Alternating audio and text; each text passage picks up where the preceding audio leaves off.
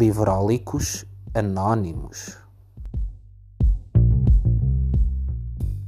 Olá, eu sou o João, sou um livrólico.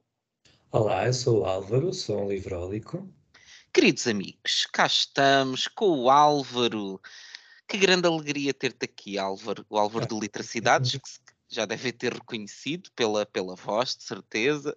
Uh, e estou muito contente por te ter aqui para falar sobre hum, este livro, uh, que também nos vai permitir falar aqui sobre temas que de certeza temos os dois opiniões muito fortes e, e muito apaixonadas. Mas pronto, portanto, avisamos já as pessoas, pronto, nós somos parte interessada nesta conversa, não é? Portanto, não vamos ter seguramente uma visão muito neutra, mas uh, porquê? Porquê é que temos que ser neutros, não é? Ai, neutros nunca, neutros nunca. Neutros nunca, não é? Nem no PH, quanto mais nas opiniões. Era só o que faltava, nós não temos direito à nossa opinião. Um, e o livro que estamos aqui para falar hoje é o, o, livro Elogio da Homossexualidade, de Luís Alegre. Este livro foi publicado originalmente em 2017 uh, e foi publicado agora em Portugal uh, pelas edições 70. O autor, Luís Alegre, é um professor universitário de filosofia na Complutense, portanto, uma universidade muito reputada e, adicionalmente, ele foi o responsável de comunicação do Podemos, do partido político. Uh, razão pela qual, certamente, este livro cativou muito o interesse das pessoas e fez com que, se calhar, fosse lido por mais pessoas do que seria à partida. Neste elogio da homossexualidade, Luís Alegre faz-nos aqui Uh, tal como o título indica, elogio da homossexualidade, mostrando as coisas boas que a homossexualidade pode trazer ao mundo. Uh, mas achas que nós, lendo este livro, no final ficamos com, com, com uma ideia positiva da homossexualidade? Ficamos. Sim. Mas achas que é um contributo positivo para a discussão e para o debate uh, sobre a homossexualidade deste livro ou, ou viste aqui algumas questões mais problemáticas? Olha, o, este livro é um livro polémico, não é? Ele nunca vai agradar totalmente uh, a uma vasta uh, porção de leitores. Imagino que haja sempre muito mais pessoas que não vão gostar do livro do que aquelas que vão gostar. Até acontece o mesmo que, por exemplo, com aquele livro Odeio os Homens, que eu não sei, não me lembro da autora, mas é um livro, um livro assim do género deste, assim, muito panfletário, muito, uh, muito elogioso, não é? Uh, que fala muito da sororidade, etc., e que uh, chocou muitas pessoas pelo título. É? Este livro, à partida, choca logo pelo título, porque, enfim, uh, são, é, são, duas palavras que nós não estamos muito habituados a, a, ver juntas, não é? Um elogio e a homossexualidade. Falávamos de neutralidade no início e acho que, a partir das pessoas acham que ao falar-se de identidades sexuais que devemos sempre ser neutros, não é? Nenhuma é melhor que outra e, e pronto, e estão certos.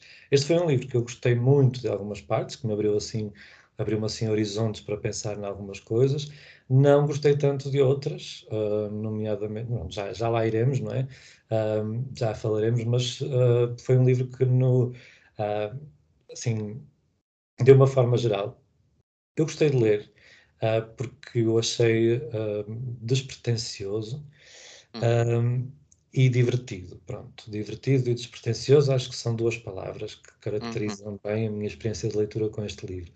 Um, e se eu fosse heterossexual, eu teria ficado aqui um bocado invejoso por não ser gay, né? Sim. Eu, eu divertido, é curioso que digas divertido, porque eu, uma das coisas que uh, um, em que fui pensando quando estava a ler o livro foi muito mas ele está a dizer isto a sério ou ele está a dizer isto com sim, um tom sim. meio corrosivo e uh, um tom meio de piada, que seria algo que se tu tivesses numa conversa com ele facilmente perceberias, uhum. mas na escrita nem sempre é fácil perceber. E houve muitos momentos em que eu tive essa dúvida que eu disse, ele está a exagerar de propósito ou de facto isto é a opinião dele e este é um, um princípio que ele quer que nós aceitemos foi, foi um bocadinho uma dificuldade para mim. E se calhar eu levei-o demasiado a sério em alguns pontos, razão pela qual, a partir de certa altura, isto me fez começar a torcer o nariz. sim, sim, sim, eu compreendo. Eu também tive, tive, também tive essa, essa, não sei se foi dificuldade, mas enfim, essa leitura. Muitas vezes eu pensava, uh, mas será que é isso mesmo? Será que ele está a falar a sério? Será que ele quer mesmo, vai mesmo para a frente com esta ideia uh, tão, tão revolucionária? Ou será que é tudo uma, é, tá, tá, é uma piada, que é, que, é, que é um exagero com o propósito de uhum. ter piada, não é? Às, umas vezes achei que sim, outras vezes achei que não. Eu achei que é um pouco aquela velha máxima de dizer as coisas a brincar, mas passar, passar muitas coisas a sério a brincar. Não é? Um, em termos da escrita, eu achei que o livro precisava de edição, embora ele fosse um livro, embora seja um livro pequeno, ele está sempre a dizer assim: como vamos ver daqui a, daqui a algum uhum. tempo, uh, como vamos falar mais à frente, como uhum. falei atrás, essas coisas enervaram-me imenso durante a leitura, porque são coisas completamente inúteis. Se vai falar, então pronto, falará e nós lá chegaremos quando, quando, quando for a altura de falar delas. Achei que precisava aqui de uma, de uma boa edição no, no em termos de de conforto para o leitor que eu fui deste livro, não é? Uhum. Acho, que, acho que isso fez muita diferença. Estava, a certa altura já revirava os olhos de cada vez que ele dizia como veremos mais à frente Sim. ou como vimos atrás. Pronto, isso, isso irritou-me bastante. Sim, e, isso, e aqui nem estamos a falar propriamente da edição portuguesa, mas mesmo não, no não, original. E eu, eu também senti também isso, mesmo em termos da organização do próprio discurso. Ou seja, eu achei que ele tinha cinco ou seis ideias-chave na cabeça e depois tenta explorar supostamente diferentes dimensões, mas aquelas diferentes dimensões normalmente batiam sempre naqueles quatro ou cinco argumentos fundamentais que ele fazia. Era sempre, não sei, não sei quê, porque. E, e eu matei muito na questão de uh, os homossexuais não têm um modelo pré-formatado e, certo, portanto, têm certo. que pensar a, a, sua sexualidade e a sua identidade, coisa que os heterossexuais não têm de fazer. Portanto, acho que se tornou um bocadinho repetitivo uhum, no sim. tipo de argumentação que ele fazia. Houve vários pontos que foram aqui. Uh, batidos e, e rebatidos. Uh, mas se calhar começando por aquilo que, que nós gostamos eu, uh, curiosamente, olha, acho que o livro para mim é, é quase como uma, via, uma progressão uma progressão negativa, que é eu gostei mais do livro no início, enquanto mais o lia, menos gostava dele. E uma das coisas que eu achei muito interessante ele dizer, e que é uma das coisas que ele diz logo na, no, no começo, é com a questão do argumento antinatura que é um argumento que nós estamos muito habituados, de, de que se diga, ah, a homossexualidade é antinatura porque não, não tem como pressuposto a, a reprodução e que nós normalmente dizemos, ah, não pode ser antinatura, porque na natureza são vários animais que, que têm este comportamento e, portanto, não, não faz sentido estar a dizer que é antinatura. Uh, e ele utilizou aqui um argumento que eu achei muito curioso, que foi aquela questão do não, mas nós não temos nenhum problema que isso seja antinatura, porque o, o homem é movido pela racionalidade, não pelo instinto, portanto, nós não, não temos. A nossa sexualidade não é movida pelo mesmo princípio que um animal, portanto, não é com esse tipo de argumento que nós nos devemos reger. Uh, devemos sim diferenciar o homem daquilo que é o comportamento do animal e fazer perceber que uh, as relações sexuais uh, no, no homem, no homem, na, na, espécie humana, se regem por outros princípios que não só princípios uh, que, que, que, são aqueles que os animais têm. E eu achei este argumento muito interessante, não é um argumento muito habitual. Não, não, até, até é uma coisa que já uh, muitas pessoas recorrem, inclusive homossexuais, dizer, ah, não, não, uh, antinatura como, como assim? Mas então eu vejo, vejo casos de animais homossexuais também, uhum. relações entre animais, o que é muito antinatura atualmente é o sexo heterossexual também. Nós, é verdade. Nós, não, se vamos então para a natureza, devíamos ter aí devíamos ter aí as mulheres todas largadas, prontas a serem cobertas pelos homens, que é o que acontece uhum. com as cadelas, por exemplo, e não é isso que acontece. A heterossexualidade e o sexo heterossexual e tudo e tudo que eu não entendo sobre isso, mas uh, que, nos, que aponta sempre à ideia da monogamia, não é? E não há nada, não há, lá está, existem, creio eu, raras espécies de, de animais uh, monogâmicos, é? que uhum. só têm um parceiro ao longo da vida, que geralmente não corre muito bem para o homem, não é? Para, para o macho, digo, porque acaba sempre uhum. sem cabeça, ou enfim. E, E, eu, portanto, o natural seria uh, um, a poligamia e, e, o, e, o, sexo desenfreado aí com o intuito de, de, povoar o mundo. Pelo menos na perspectiva do macho, não é? Porque a perspectiva do macho é sempre semear o mais possível os seus genes é na, na, comunidade. É isso, é isso. Eu, e, nunca, nos animais nunca tem como objetivo, por exemplo, o prazer da mulher, não é? Da, da uhum. fêmea, desculpe. Nunca tem, nunca tem isso como, como objetivo. Não, enfim, por isso esse argumento da, do antinatura ou natura é algo que ele deixa cair aqui no livro e que deixa cair, como tu disseste, de uma forma muito inteligente. Não há necessidade de procurarmos uh, no mundo irracional, é? Justificações para, o, para, para identidades, e nomeadamente para identidades sexuais dos humanos. Uhum. Mas uh, tu agora disseste uma coisa muito interessante e, e, que veio exatamente também pela questão do, do sexo heterossexual, essa coisa que para nós é tão estranha. e distante, mas pronto. mas uh, tu disseste uma coisa muito interessante, que é o próprio sexo uh, heterossexual é, se formos a olhar por esse princípio, é também ele antinatura, porque grande parte dele não tem, não tem como objetivo a reprodução, embora possa resultar nela, mas 99,9% das vezes que um homem e uma mulher estão juntos não procriam, não é? Não, claro. não, ele não a fecunda e são movidos pelo, pelo prazer, pela busca do prazer. Que é uma coisa que eu senti aqui no livro, quando justamente, acho que foi dos capítulos que eu menos gostei, que foi o capítulo em que ele fala mais sobre o sexo, o sexo Sim, em que achei, achei que ele pôs as coisas muito branco e preto de um lado e do outro, que é Sexo heterossexual é um sexo básico, elementar, formatado, uh, desinteressante. Portanto, eh, os homens heterossexuais só têm sexo interessante fora do uhum. casamento, com prostitutas ou, ou com amantes. Um, e o sexo homossexual é uma maravilha, é, um, é o paraíso da diversidade e de todos vamos para festas de sexo onde é. não há barreiras e todos desfrutamos de, de tudo. Isso pareceu-me. Eu li aquilo e pensei, mas como assim? Mas, mas como é Portanto, de um lado como do outro, porque acho que não passa uma imagem nem do sexo heterossexual que eu acho que seja justa, porque eu não acredito que aquilo que ele disse sobre o sexo heterossexual seja representativo. Acredito que haja casos destes, mas acho que é demasiado uma visão demasiado limitadora, muito parece-me uma visão muito uh, arcaica quase daquilo que, é, que são as, as relações num casal, uh, num casal heterossexual. E depois também achei que o próprio sexo homossexual um, era aqui visto nessa via que, muitas vezes é associada à questão da promiscuidade, do teres múltiplos parceiros, do estares prontamente do, dos homossexuais serem pessoas com a libido no máximo em todos os momentos que vê um homem e dizem, epá, é já, vamos já a isto, embora pronto, tenhamos as nossas preferências, mas se encontrarmos alguém que esteja dentro das nossas preferências, estamos prontos para tudo. O que não é verdade. O que não é verdade. Uh, mas foi uma das partes no livro que me deixou assim um pouco. Hum, não me identifico muito com isto. Eu não me identifico nada também. Uh, não sei que idade é que tem o Luís Alegre. Pois também não faço ideia.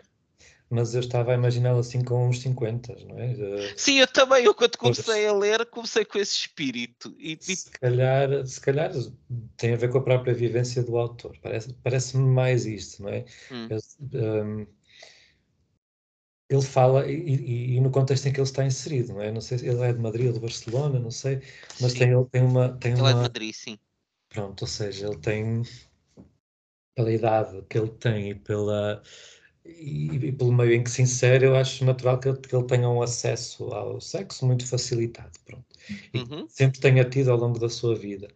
Um, e que não tenha problematizado muito isso, pronto. E, enfim, isto é a liberdade. É, é como eu digo, cada um faz o que quer com o seu corpo e conforme entender, claro. e desde que, não, desde que se proteja, que proteja os uhum, outros, uhum. eu, acho, eu acho tudo maravilhoso e acho e que não esteja, obviamente que não, que não esteja a ofender ninguém uhum. e que não esteja a cometer nenhuma ilegalidade, eu acho tudo maravilhoso e, e, e o, que ele, o, que o que me passa, a ideia que me passa aqui é que ele acha que todos os uh, homossexuais experimentam tudo e que, é e que estão... Sim e que estão disponíveis para experimentar tudo e para uhum. estar com toda a gente. E a, e a mim arrepiaram aquelas descrições das festas de sexo, eu só imaginava o nojo que aquilo deve ser. São uma pessoa muito nojentinha, com, com higiene e com essas coisas. Eu só imaginava o nojo que, aquela, que aquilo deve ser e pensava, jamais na minha vida eu me metia numa dessas. Uh, aí, pronto, o autor perdeu-me perdeu muito nessa parte e acho que o argumento que ele, que ele utiliza que, se não me engano, tem a ver com o facto de, ah, de nós não termos uma ideia, ou melhor, de, de, dos homossexuais não terem uma ideia do que é que é a sexualidade pré-formatada. Sim, é? sim, sim. Pronto, ao contrário, na, na, opinião dele, dos heterossexuais, têm essa ideia formatada do papá, mamã, etc. Uh, pelo facto de não termos, então, que é uma ramboia e vamos lá experimentar tudo. Ele esquece-se um pouco aqui de, de personificar, ou seja, de individualizar a questão. Acho uhum. que nós, nós somos as nossas emoções. E as nossas emoções depois levam-nos a gostar de, de, determinadas coisas no sexo. Pronto. Uhum. E ele, eh, ele faz um pouco tábua rasa disso. É? Sim. Sim, eu acho, para mim a questão foi essa, não, não foi pela, pela experiência individual uh, dele, Uh, que se ele a apresentasse como a minha experiência uhum. é esta, isso obviamente cada pessoa terá uh, as suas práticas e retirará delas aquilo que, que, que claro. tenha apetecer. Eu acho que foi a questão de ele apresentar isto como a experiência geral de quem é homossexual. Mas isso Coisa... também, desculpa, continua. Diz, diz, diz, diz, diz, Não, eu, não, eu já, se calhar já, já ia aqui meter um, um Fogo no parquinho, como dizem Mas mete. Mas isso tem muito a ver também com, com o ativismo LGBT, eu acho. Hum. Um, tem muito a ver, e pronto, e, e, obviamente sou imensamente grato a todo o ativismo LGBT que foi feito, o bom, o mau, o médio, o mais ou menos, uh, porque abriu portas do ponto de vista político e do ponto de vista de, de, da mentalidade, da improvisação social, etc., abriu portas que seriam completamente uh, impossíveis de abrir se, se, não fossem eles. Mas uh, esse ativismo homossexual eu também acho que tende a ter essa postura de que, uh, de que os gays homens, não é? De que, ou melhor, de que os gays, pronto, de que, de que os homossexuais homens estão sempre dispostos a apresentar uma versão hipersexualizada de si próprios e uh, marcar nisso uma diferença em relação aos outros. Sim. Uh, é possível, é possível. Eu, até eu não, não sei se é só uma questão do ativismo, não, se, não, não. se não é, acho que é se calhar uma questão mais uh, geral de, um, de uma certa cultura gay. Que, que é uma cultura que de facto promove muito esta visão e se foca muito no culto do corpo, um, se calhar de forma muito mais intensa, se calhar, do que, do que os heterossexuais o fazem, um, e, que, e que de alguma forma se calhar moldou um pouco a visão que muitas pessoas têm uh, do, do homossexual. Um, que para mim não é necessariamente produtiva. Um, muito porque um, eu não acho que uh, nós tenhamos que ser uh, todos iguais. Sim. Acho que nós devemos uh, ter orgulho e não devemos esconder as nossas diferenças, mas acho que a parte do também mostrarmos à sociedade que, no fundo, aquilo que nós queremos da vida não difere muito de, do que os heterossexuais querem, para mim é uma via importante para a integração e para derrubar as barreiras. Eu percebo que tem que haver os dois caminhos. Tem que haver o caminho do choque eh, e do, da ostentação e do dizer a diferença está aqui, não a vão calar e nós vamos afirmá-la a plenos pulmões. Sim, sim, Mas acho que ao mesmo tempo é importante essa mensagem para a sociedade de que, olha, nós não estamos aqui só para ter eh, sexo desenfreado. Se calhar muitos de nós só querem estar em casa de facto com o seu parceiro de, de vários anos a ver televisão e descansadinho. Está, está tudo bem, né? E está tudo bem. Eu acho que, que ele, de facto, para mim, perde um pouco nesta questão e que depois se vem refletir em, em outras ao, ao longo do livro. Mas um aspecto que eu achei também muito positivo foi a forma como vá, o argumento central que ele, uh, que ele nos apresenta uh, para este elogio da homossexualidade e que no fundo o que ele nos vem dizer é que existe uh, quando tu és heterossexual existe uma espécie de download automático de um manual Exato. de regras e que tu Exato. sabes, ok, a minha vida vai decorrer desta maneira, o meu objetivo é casar, é ter filhos, é isto, depois pronto, podes adaptar alguns dos objetivos e do teu percurso ao, ao, teu gosto, mas tu sabes que tens ali uma perspectiva de como viver os diferentes momentos e aquilo que é esperado de ti. Uh, enquanto que tu, um, quando és homossexual, não tens este, esta estrutura básica. Essa formatação. Né? Não tens essa formatação. Portanto, o teu caminho é um caminho feito de questionares muito o que é que queres fazer, como é que te queres comportar, o que é que queres da vida, como é que queres, eh, como é que te queres comportar na sociedade e como é que te queres relacionar com as outras pessoas.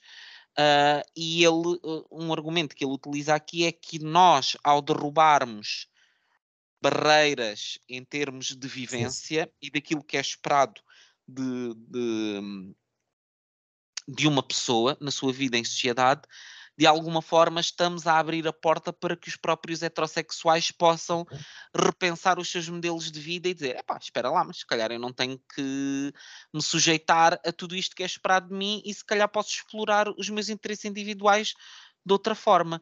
Tu achas que de facto isto é isto é assim? Achas que de facto há este contributo que nós acho, damos à heterossexualidade?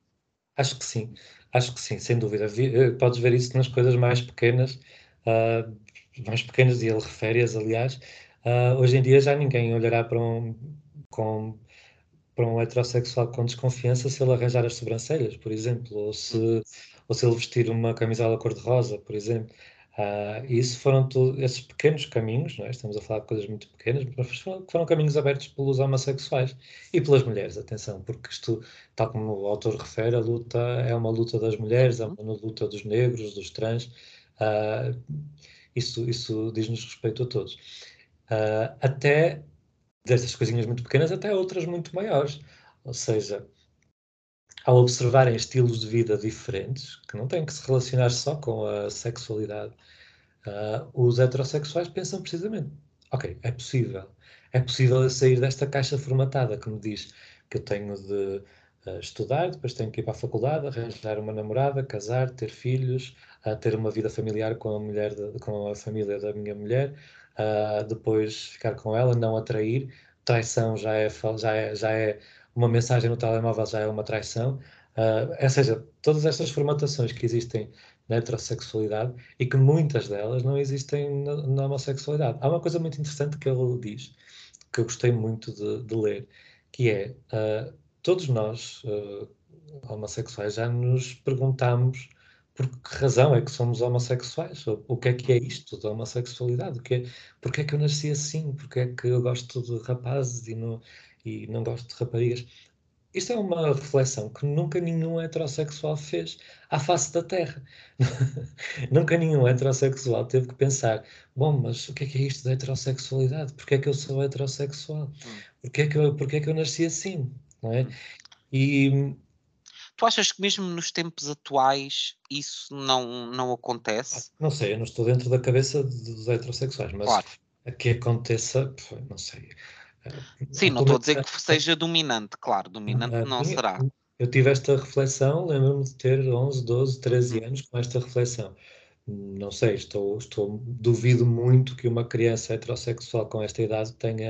Não, tenha sim, sim, sim, sim, concordo duvido. contigo. Pode eu acho que possivelmente pode acontecer hoje em dia, em alguns casos, e se calhar eu diria que numa idade mais avançada, sim, sim, mais sim. quando tu começas a ter mais consciência do mundo, por muito, pelas muitas questões que, que o facto da homossexualidade ter cada vez mais visibilidade, acho que isso levanta muitas, muitas questões e muitas uh, reflexões, e eu consigo imaginar se calhar hoje algum heterossexual mais esclarecido e uhum. aberto se calhar nos seus 18 anos olhar uh, e pensar, epá, mas será que eu sou mesmo heterossexual? Mas porquê que será claro. que eu, a partir do princípio que sou heterossexual, mas será que há aqui outros caminhos a percorrer? Mais tarde, mesmo nos 20 e 30 uhum. e 40 há, há de haver pessoas que se questionam e que têm assim uma fluidez de pensamento uh, muito muito boa, não é? Porque no fundo é, é, tão bom fazermos, fazermos estas perguntas a, a nós e isso vai abrir-nos tantos horizontes. Ele também fala aqui da liberdade, da liberdade que isto dá aos homossexuais, ou seja, porque à partida, quando um miúdo de 10, 11 anos, 12, se questiona sobre uma coisa tão profunda quanto a sua atração por, por, por homens, ele vai também questionar uma série de outras coisas e não tem que ser de um ponto de vista negativo. Ele, a partir de uma altura, ele vai então dizer: Ok, isto, isto serve para mim, isto não serve para mim, isto é uma coisa que eu gosto, isto não é uma coisa que eu gosto, e já que. E, e, e se uma coisa tão basilar como a atração pelo outro nele é diferente, então ele vai se sentir com a liberdade de gostar de coisas muito diferentes daí para a frente também. Uh, ou seja, se ele já fez uma. Se ele já se assumiu como diferente uhum. numa coisa tão essencial, não é? Tem mais uh, liberdade tem mais para... Para repensar uma série de coisas. Uhum. E isso é verdade. Uh, que Uh, eu penso que ele diz, mas é verdade que nós uh, encontramos muitos mais, ou melhor, muitos mais homossexuais, por exemplo, no mundo das artes, no mundo da criação, no mundo uhum. da, mundos que, que não têm um pensamento tão abstrato, têm um pensamento mais criativo, mais de ir além, de, um, é natural que isso aconteça porque lá está, somos pessoas que questionam à partida, que, que estão habituadas a, a pensar mais além. Mas, novamente, eu estou a generalizar, tal como o autor faz. Hum. E, é, e é um perigo, não é? Ele, ele, acho Sim. que ele também peca muito por esta generalização, mas pronto, enfim. Sim, mas acho que a tua, a tua generalização é, é, é menos grave, vá. Mesmo porque eu acho que, não só por isso que tu dizes, mas eu acho que. Hum, nós passamos grande parte da nossa vida a ter de defender a nossa identidade. E, e a ter que lidar muito com constrangimentos em termos de expressão. E eu acho que a arte acaba por ser para nós um escape, porque acaba por se calhar ser uma forma de nós comunicarmos coisas através de códigos uh, que não tenham que ser um assumir diretamente determinadas posições que nós nem sempre estamos prontos para assumi-las. Se calhar para muitos de nós é mais fácil tu uh, encontrares na pintura uma forma de, de, expressão da tua individualidade e dizer não, eu já que não consigo já que não me consigo impor na minha vida pessoal e que não consigo uh, ser totalmente aceite na minha diferença, uh, no, no, meu dia a dia, se calhar consigo impor essa diferença na minha criação artística e, e, ir por esse ato de irreverência criativa, se calhar exprimir muito da minha personalidade que de outra forma se calhar acaba por ser um bocadinho mais abafada. Uhum. Um, acho que se calhar acaba também por funcionar uh, por aí a questão da arte. Sim, eu acho que sim. E até puxando aqui um bocadinho para o nosso mundo do, do Bookstagram, uh, não sei, os Bookstagrammers que, que eu conheço devem ser para aí 70% mulheres e depois os 30% de homens que sobram, não, não, respeitando aqui muito o armário de cada um.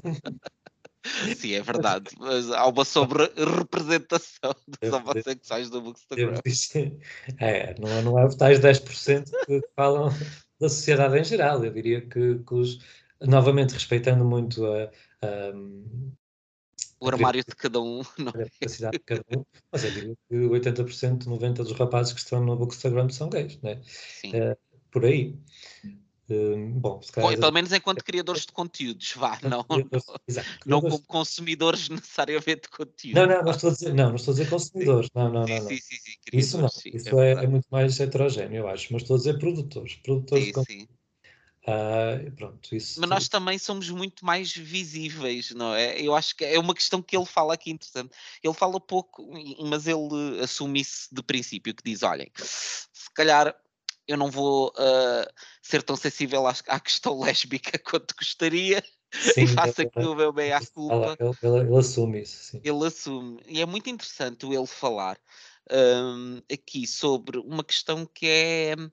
Uh, é, é, quase um, um cavalo de Troia que, que, tem a ver com a questão do, do lesbianismo, que é uhum. um, por um lado há a repressão sexual das mulheres, que é uma coisa negativa, como é óbvio, Obviamente. mas que ao mesmo tempo tem uma consequência positiva para as lésbicas, porque lhes dá uma espécie de manto invisível, porque a partir do momento em que tu não vês a mulher como um ato, como um ser sex sexual, tu quando vês duas mulheres juntas, não pensas, hum, elas andam na malandragem, que se calhar quando vês dois homens juntos, pensas.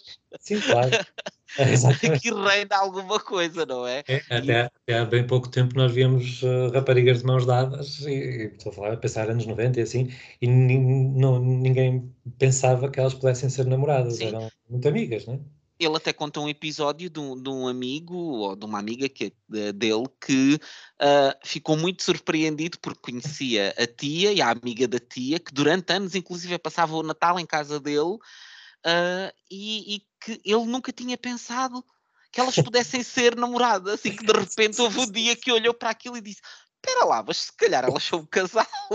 quantos ficou... casos, quantos casos, eu lembro-me lembro perfeitamente de, de duas senhoras de uma família muito próxima que, que sempre viveram juntas, partilharam cama, mas era, mas nunca aquilo nunca foi assumido.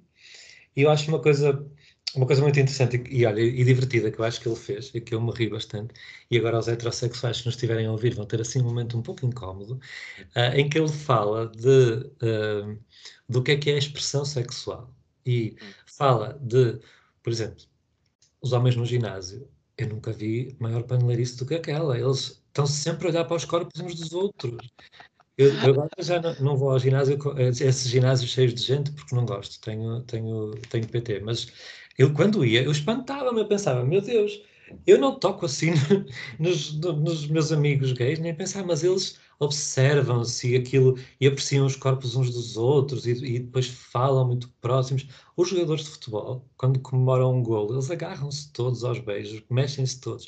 E depois ele fala também das meninas, por exemplo, um, do facto de, de, de, irem juntas à casa de banho, do uhum. facto de partilharem muitas, muitas coisas, se isso não será também, tanto isto dos homens como das mulheres, se não, será, se não haverá aqui uh, uma, uma, certa expressão de uh, uma certa expressão de, de sexual, não é? Uma, sexual, certa, portanto, isto para, para ele para ele defender a ideia dele de que não de que não existe uma ou melhor, de que, de que, existe sempre um pouco de bissexualidade em todas, em todas as pessoas, não é? Uhum. Isso ri-me bastante porque pensei, olha, os heterossexuais se calhar nunca pensaram nisso. E... Eu acho que eles, se calhar, no interior deles, eles pensam. Ah, não sei, não sei. Eu vejo, vi aqueles rapazes todos bombados lá no ginásio, olhar uns para os outros com olhos de desejo de ser assim, sabe? Eu acho que tem a ver, tem a ver muito com, com a coisa do proibido, sabes? Eu acho que se calhar não tem a ver com, em todos os casos, com um real desejo, uh, mas há, como tu tens aquela proibição que não podes olhar, é quase aquela coisa de. O, especialmente entre homens, que eu acho que existe mais entre homens do que em, em mulheres. As mulheres uh, o apreciarem a beleza uma da outra sim, é uma coisa, sim, talvez por causa disto que ele diz, por, não, por nós partimos do. Por nós, a sociedade, uh, pela forma como, como durante todos estes anos de repressão sexual foi vendo as mulheres como seres uh, sem, sem existência sexual e que não, não movidas pelo desejo, se calhar vê, essa apreciação do ah, és muito bem feita de corpo, és muito bonita, como uma coisa muito natural, a dizer, ai, quem me dera ter umas mamas como as tuas, estão perfeitinhas. E, é, e, e o facto, por exemplo, acho que ele também refere aí de, das mulheres se arranjarem uh, muito, se maquilharem, Sim ficarem muito bonitas e usarem roupas bonitas é, uma, é, para, é para outras mulheres, não é para os homens. e já tive a, a, ocasião de falar com, com uma amiga minha sobre isso e ela Sim. própria disse: Olha, eu sei, a maior parte das vezes sei que o homem não está nem aí, não é? O homem é hétero quer, quer é ver se o date corre bem e se no fim rola alguma cena. Por isso, muito desse, dessa, dessa postura por acaso eu gosto quando, quando, uma mulher está bem arranjada. Todos nós gostamos, não é? Das divas. Sim. Todas, todos nós amamos das divas. Uh, é, é, é, para, é sobretudo para serem apreciadas por outras mulheres. Sim, e no fundo, lá está, isso que tu estás a dizer das divas, ele diz que para, para nós homossexuais não existe um fecheiro pré-formatado em certas coisas, porque depois claro. todos nós temos os nossos mínimos que temos que cumprir. Nós, os, pelo menos os mais visíveis, não é? Porque, Sim a, a Eurovisão, a Madonna. Podes não ter todos, mas algum deles. É, tu... algum lá está, não é? Alguns de nós preenchem todo o boletim, não é? É o bingo. Exatamente. Tirando, tirando as festas, que isso, as festas Não, tirando as festas de sexo, que isso claramente. Pai, eu, não, eu não sou uma pessoa nada, nada eh, com pudores e com, com falsas vergonhas e assim, mas essa, essa parte realmente eu não gostei nada. Sim, sim mas ao mesmo tempo, por exemplo, isso tu estavas a relatar da experiência da tua amiga uh, e que ela falava dos encontros. Uma parte que eu achei muito caricata no livro foi a maneira como ele se referiu um, ao tipo de homens que as mulheres encontram no Tinder. Que ele dizia: ai ah, não, porque as mulheres no Tinder, uh, os homens não, não estão lá uh, numa, de uma forma sexual, uh, que as mulheres têm acesso, isso, sim. têm acesso a homens que se apresentam pelo seu grau de interesse, aquilo que elas podem ambicionar é ver homens que são interessantes, mas não homens que as querem possuir sexualmente. Eu achei, eu não sei com o que é que ela dá a falar, porque eu acho que isto não é verdade de todo. Isto é muito estranho ele ter esta visão. É, uh, lá está, por isso é que me faz acreditar que seja uma pessoa mais velha, não sei. É, eu estive a é. ver, é. ele tem 45 anos, portanto. Ah, não é assim tão mais velho. Se calhar, se calhar é assim no meio intelectual. É capaz, é capaz. Ah, pois. Não sei, eu, eu acho que ele, ele defende, defende a tese de que, o, de que o, homem se, o homem heterossexual se apresenta à mulher e que para a seduzir, que tem sempre que vir com a cantiga do casamento e dos filhos e, de, e da uhum. relação estável, e que muitas vezes as mulheres ouvem isso de uma forma passiva, mas tudo o que elas estão a pensar é que querem que ele salte para cima e saltar para cima deles, tal como, pronto, que, que, com o desejo uh, sexual que, que, lhes é tão, cuja visibilidade lhes é tão negada. Um, lá está, eu acho, eu não sei, né? Não sei, não sei, como diria a Glória Pires, não posso opinar, porque nunca, nunca em tal me vi, né? Nunca em tal me vi. Para mim foi sempre muito claro uh, ao que ia, ao que vinham ter uhum. comigo, e pronto, depois, claro, obviamente houve algumas ilusões, ilusões e desilusões, mas, mas pronto, mas, mas sabia quando andava lá nos rodízios da vida, sabia ah, claro no sítio, no sítio que estava e, e ao que ia, né? Pronto, em relação ao Tinder, o, as experiências que eu tenho de, de, amigas e amigos próximos é que aquilo funciona exatamente como, como um grinder, que não, pronto, com alguns, com, se calhar com mais algum pudor por parte de alguns homens que não vão logo, a, logo ao ataque, não é? Sim, mas quer dizer, dizer que eles estão ali para se mostrar socialmente não. interessantes e não, não como seres sexuais, eu parece-me que é esticar um bocadinho. Eu acho é que pode, pode haver, por parte das mulheres heterossexuais, alguma. Um, alguma não, há muita necessidade. Mais reserva, achas? Não, não, ia dizer que há muita necessidade social de uh, continuar, de prolongar aquela fábula que hum. as mães e as avós e as bisavós e as trisavós, aliás, como ele diz no livro, viveram, não é? Um, é muito raro é muito rara a mulher que vive solteira e bem com isso. A mulher heterossexual que vive solteira e, e bem, assim. Hum. Quanto mais não seja porque as outras vão lhe. Pela pressão, sim, pela é? pressão social. Eu acho que há mais pressão social. E, e sobretudo com a questão da maternidade. Mais, eh, eh, não, mais se calhar não diria.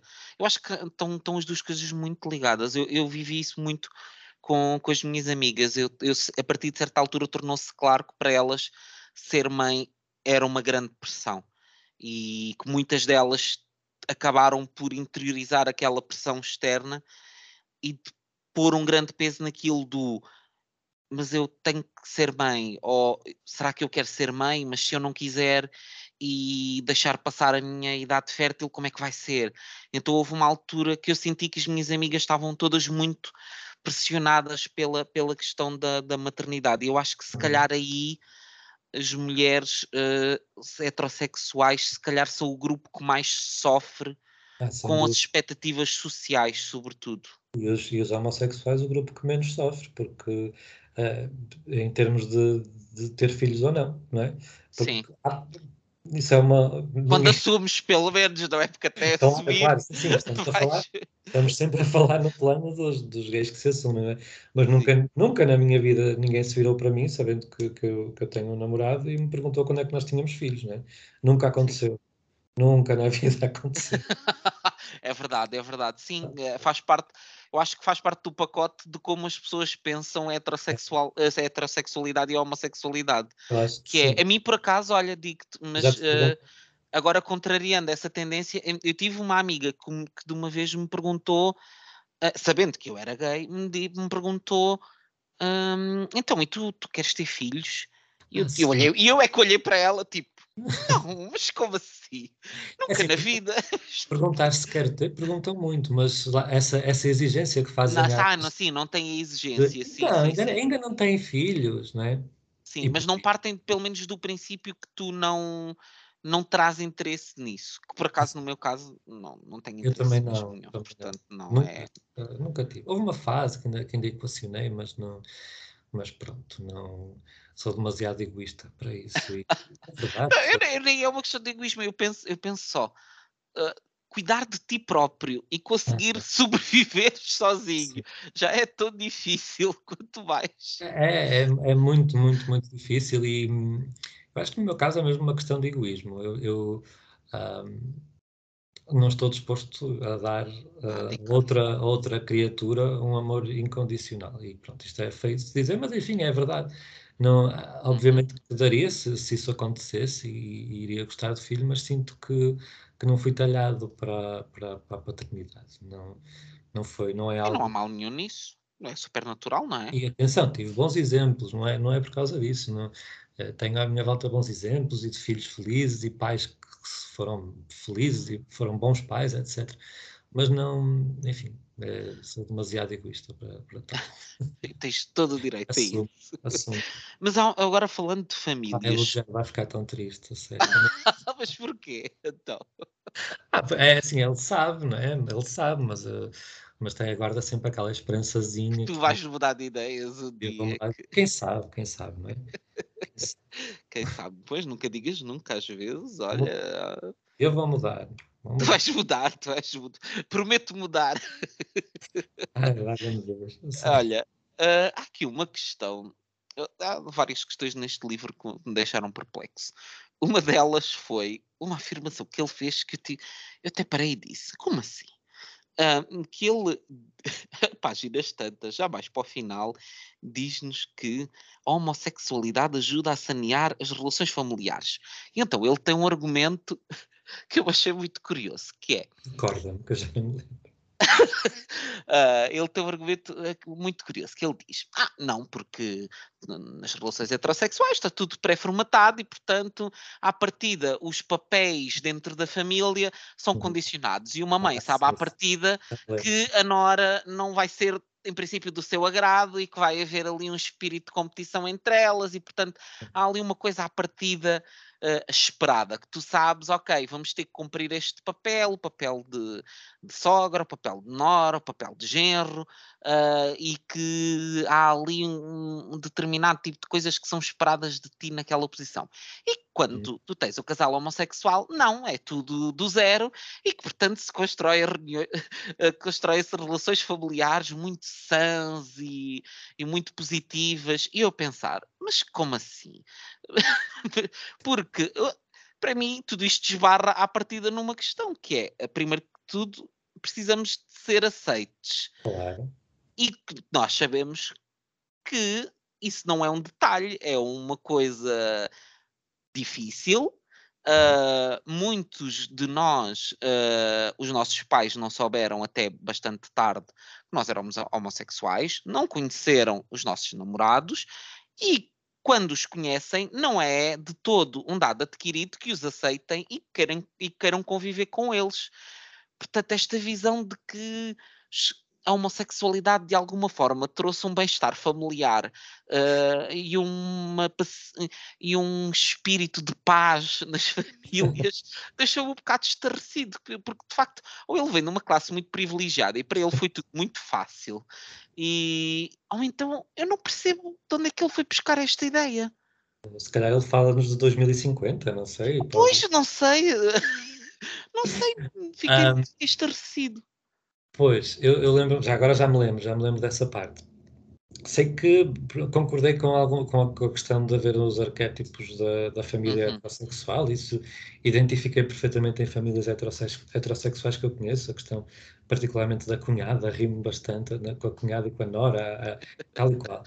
Uh, e, e, também acho que, de facto, a relação da minha mãe com o seu genro uh, começou do zero, é? ela teve que construir aquilo tudo do zero, um, quer com o meu primeiro namorado, quer agora com o Lugero, porque depois também, obviamente, são pessoas diferentes e, a, e as relações vão, vão, se construindo, ou seja, uh, ficava ali um pouco.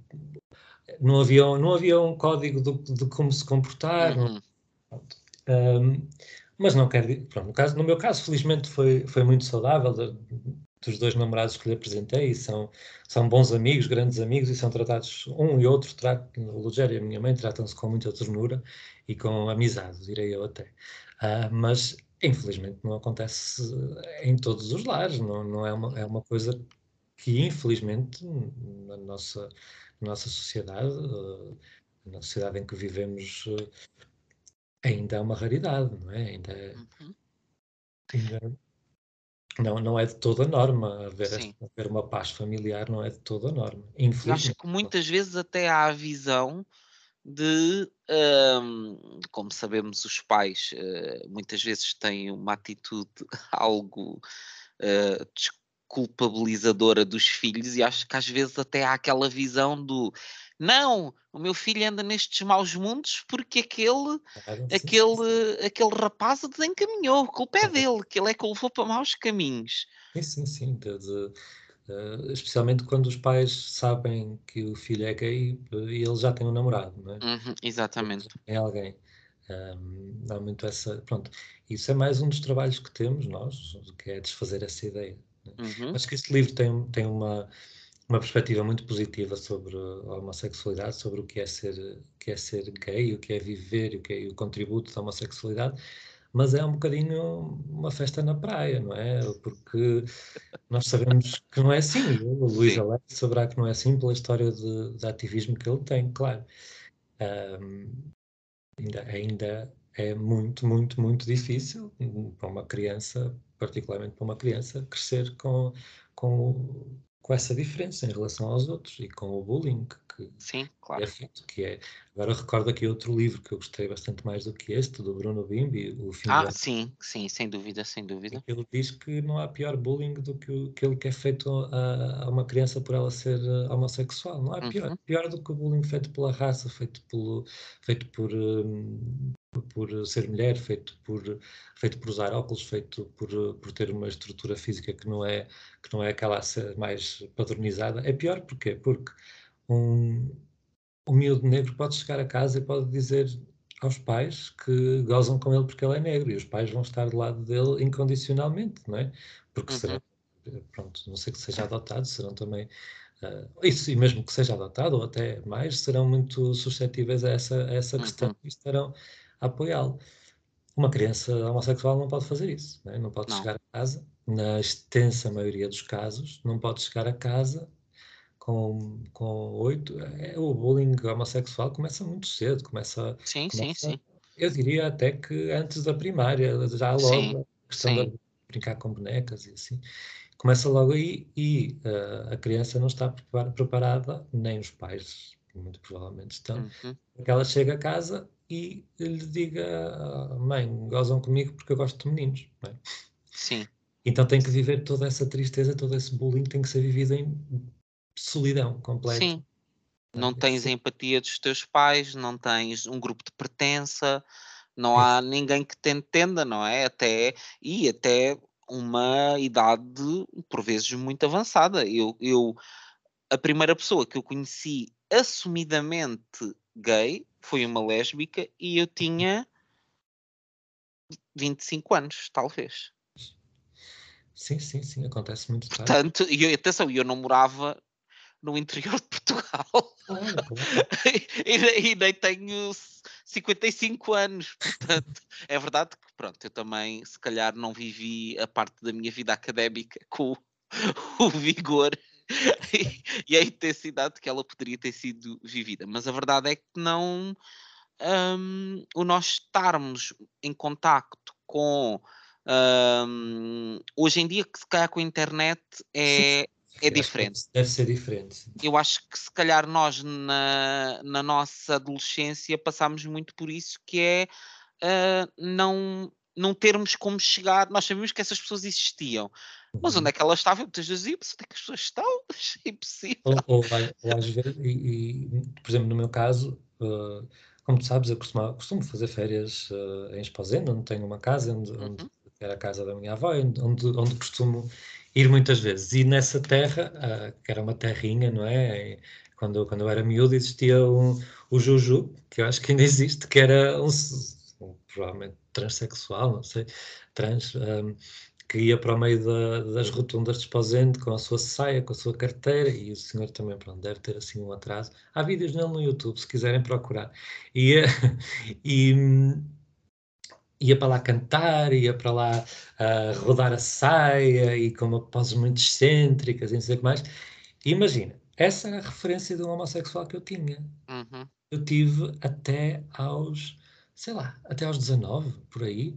Uhum. Essa era a referência de um homossexual, ou seja, de uma pessoa que tinha a mesma identidade sexual, imaginava eu não é? Que eu, portanto, era, era completamente diferente de mim. O que eu pensava era, não, eu não sou assim, eu, eu gosto de ser, gosto de ser rapaz, uh, não, não, não tenho esta excentricidade, não, não me identifico com, com aquele tipo de, de pessoa, por isso depois, depois também havia aquela questão de, de haver, e, e, ainda há, de haver, por exemplo, apresentadores, de televisão que são claramente gays, mas que não, não se assumem, ou que, certo toda a gente sabe, não é? Toda a gente sabia que o João Baião era gay do, do, e fazia na altura o Big Show 5, mas as pessoas não falavam, ou melhor, ele não falava, ninguém falava sobre isso e tinha até, não sei se te lembras, mas a, a música do Big Show 5 dizia só não pode dançar homem com homem, é? nem mulher, mulher, com mulher. Com mulher. Sim. E pronto, era uma grande hipocrisia que se vivia nos anos 90 e, e, e antes ainda havia de ser pior. Sim. Ah, Custa, me muito que hoje haja tantas festas que querem recordar os anos 90, quando tudo o que eu quero é. É, é esquecer os anos 90. cimentá-los e fingir que não aconteceu, né? Claramente só adolescentes heterossexuais é que querem voltar aos anos 90. Porque nós que passámos por isso não foi bonito. um, mas tu há bocadinho falavas sobre este livro ser um bocadinho um passeio na praia, uma festa na praia e eh, na visão que tem da homossexualidade e, e não nos alongando muito mais, mas acho que é aqui um caso que nós devíamos falar, que é a visão que ele tem. Eu esta eu pensei, não, ele, isto só pode ser jocoso, porque eu acho que é demasiado estereotipado e, e, e levado a um extremo argumento que eu penso, ele não pode estar a usar este argumento a sério, que ele diz que nós somos muito má. Não, nós, atenção, homossexuais, somos muito mais tolerantes com a questão da imigração. Porquê? Porque nós, no fundo, queremos é ir para a cama com eles. E, portanto, o facto de queremos ir para a cama com pessoas de diferentes nações torna-nos, à partida, muito mais tolerantes. Acho que isso era, acho que isso era brincadeira. Mesmo. Ah, pá, espero que sim, porque é um argumento muito. É, não, acho, imagino que sim, porque não, enfim, é, era pena que ele, se ele pensa mesmo assim, temos aqui um problema, não é? Pois está enganado, se ele pensa mesmo assim, está enganado, porque os, os, há homossexuais muito tolerantes em relação à imigração e há outros que são há muito atrasados, não é? Não, não... Se há uma coisa que nós se percebe facilmente é que uma questão dos, dos leitores. Nós pensamos que todo, ai não, sou exato, quando exato, lê tens que ser boa pessoa e, e, ter grandes valores, e depois não, há pessoas que leem autores uh, extremamente uh, humanistas e com excelentes ideais, e hum. depois são péssimas pessoas, que leem Saramago, que leem George Steiner e, e, são, e são péssimas pessoas. Uh, tal como há homossexuais que também são pessoas não recomendáveis. E, e, e, particularmente aqueles que, que, lidam mal com esse facto, que guardam, que reprimem muito e que depois explodem de determinadas uh, formas pouco, pouco recomendáveis, não é? Uhum. Acho que sim. Ele, pronto, mas acho que é, acho que é brincadeira. Achas que, que foi brincadeira? Vamos esperar sim. Um pouco lost, lost in translation, talvez, não sei. Será? Mas, mas acho que sim, talvez. E eu queria aqui terminar com uma questão. Uh, e aqui vou, vou até vou ler aqui um, uma parte que, que ele que ele que ele escreveu em que ele fala sobre o, o futuro dos heterossexuais um, e ele diz assim: uh, suspeito que o futuro assemelhar-se-á mais àquilo que hoje é a realidade homossexual. A nós, a nós gays não nos basta sermos inteligentes ou interessantes, por mais inteligentes e interessantes que sejamos. Pedem-nos sempre contas em relação ao nosso corpo, como é lógico. Nenhum de nós pode ou deve, por mais inteligente que seja, desleixar-se não podemos deixar que a gordura se instale à vontade ou que os pelos se espalhem como ervas daninhas, a menos que isso desperte algum tipo de fascínio especial, e tentar compensar isso com poemas geniais. Não que tenhamos algo contra poemas geniais, simplesmente não nos parecem incompatíveis com cuidar do corpo. Mas eu acho que de alguma forma, ele, quando faz esta afirmação, eu fiquei um bocado.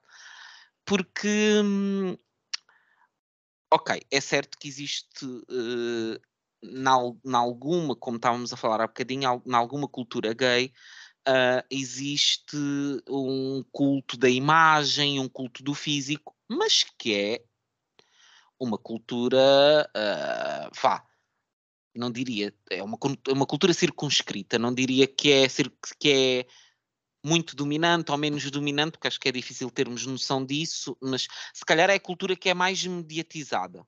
Isso sim, porque acho que é o que tem mais visibilidade, o que chega se calhar mais às pessoas.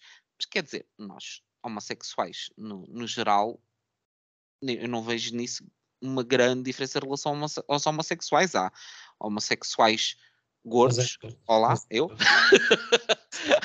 homossexuais que não se depilam, homossexuais que se calhar não, não cuidam do seu corpo, não vão para a academia malhar, tal como há heterossexuais.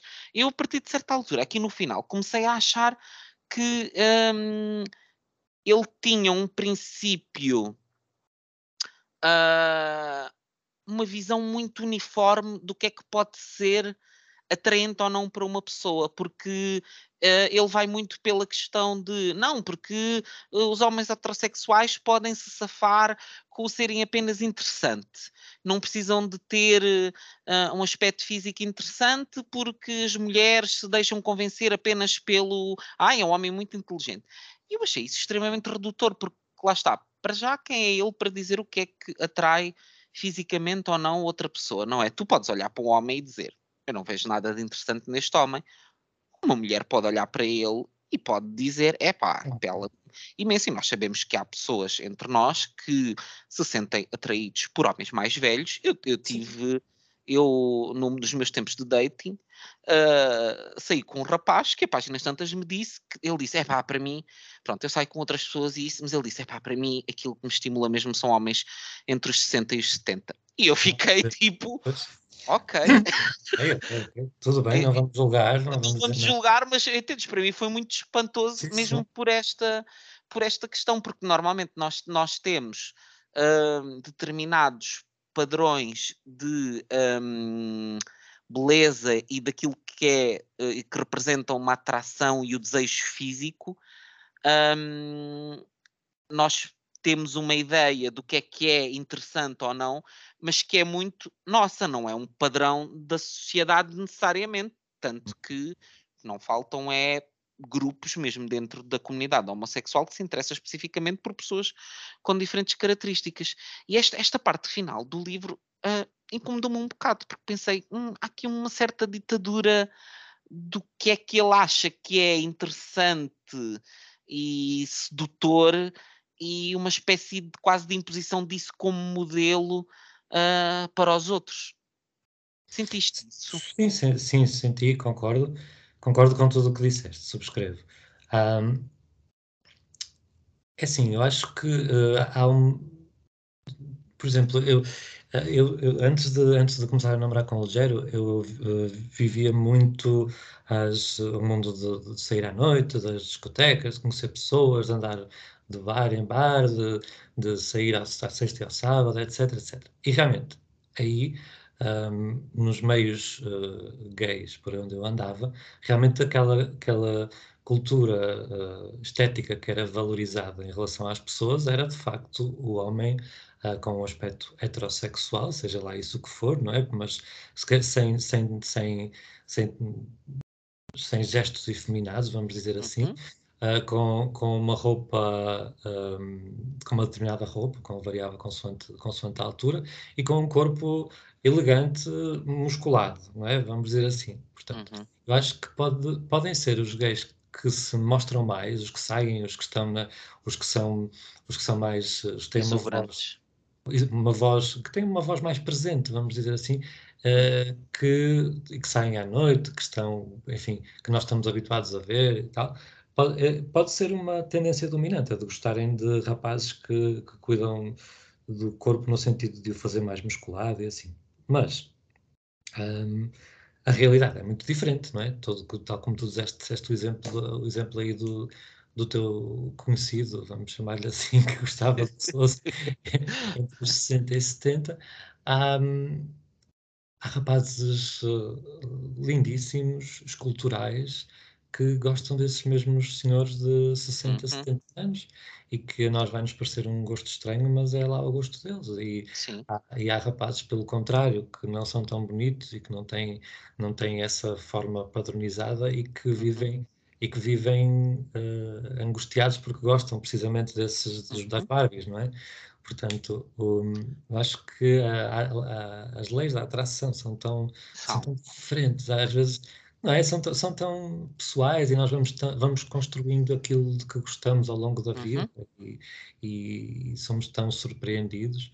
Um, se é que há um, se é que há se é que existe realmente um género de que gostamos. Se calhar nem existe. Se calhar, Sim, se calhar existem vários, não é? Existem vários. Existem Acho que também depende das pessoas. Há pessoas que são muito direcionadas naquilo que os atrai, não é? Dizem, eu só gosto disto e pronto, e aquilo torna-se quase uma opção para eles e para eles é aquilo. Mas é mais uma, pode ser também uma pressão social, não é? É capaz, sim, é, é pode possível. Ser, acho que sim. Acho que pode ser também o, quererem arranjar um, um, rapaz estilo Barbie para depois mostrar, não é? Para sim. Dizer. E eu acho que as séries aí, e essas séries talvez até mais do que o cinema, uhum. eu acho que as séries aí têm um papel muito importante, porque de facto, se tu tiveres atento a essa questão, na generalidade, o tipo de gays que te aparecem em séries são esse tipo de gays que tu estavas a descrever.